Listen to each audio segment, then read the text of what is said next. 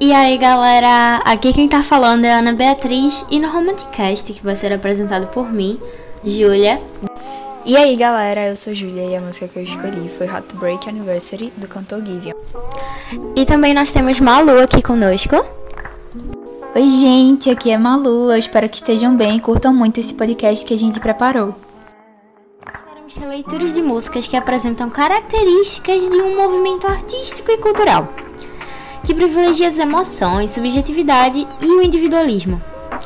Pelo nome do nosso podcast e essas dicas que acabamos de dar, você com certeza já deve ter uma ideia de que período, que movimento nós estamos falando. E se veio na sua cabeça a palavra romantismo, você acertou em cheio. Bom, cada uma de nós iremos colocar um trecho da nossa música escolhida para vocês ouvirem e logo em seguida nós iremos fazer uma análise apontando as características presentes no romantismo. E a primeira música que iremos analisar foi uma escolha minha, I Just Can't Stop Loving You, do eterno rei do pop, Michael Jackson. Each time the wind blows, I hear your voice so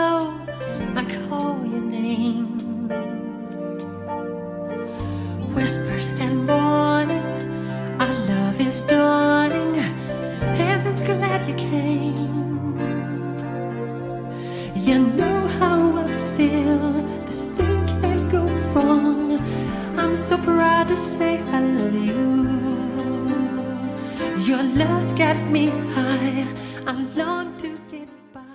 This time is Com isso, a gente pode perceber que há uma expressividade na linguagem, um sentimentalismo exacerbado e que ao falar Your love's got me high, I long to get by, this time is forever, love is the answer. Nesse trecho, ele mostra que o amor dela o elevou e a sua companhia o faz bem.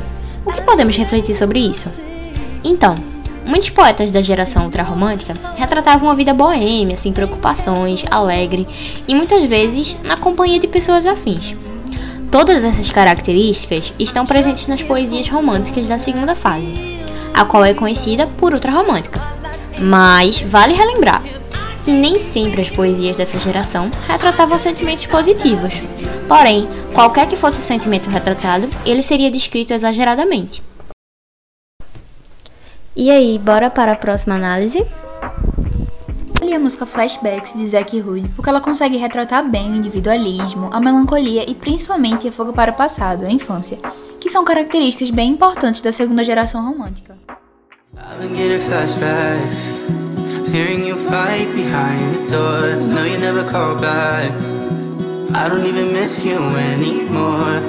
Cause I've been doing fine Without you Bom, nesse trecho é explícito que há a presença de traços de individualismo interpretado como rancor, tendo em vista que o autor afirma estar tendo flashbacks de momentos ruins que teve na infância e logo depois de estar bem sem a presença do pai. Driving down the highway to the schoolyard And you tell me stories about when you were young. You used to be my hero and then you put up your guard. I used to be so proud to be your son.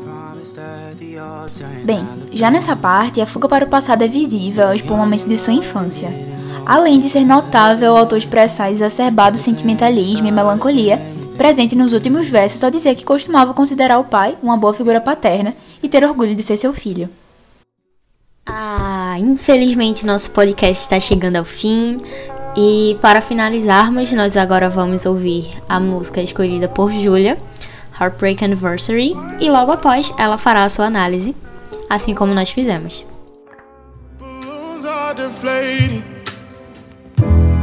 Guess they look lifeless like me. Miss you on your side of the bed.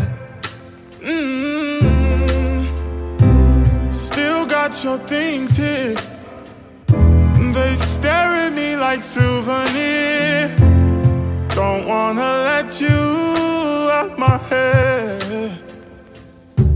Just like the day that I met you, the day I thought forever. Said that you love me, but that'll last forever. It's cold like when you walked out my life. Why you walk out my life? Bom, algumas características expressas no texto fazem referência à segunda geração do romantismo, chamada de ultrarromântica, quando o autor ele expressa o seu exacerbado sentimentalismo, o amor sofrido e a melancolia.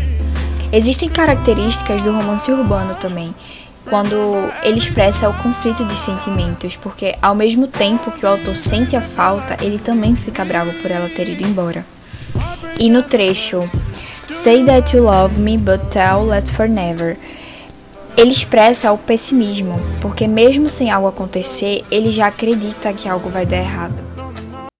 É isso, gente. Eu espero que vocês tenham gostado da programação de hoje e até a próxima.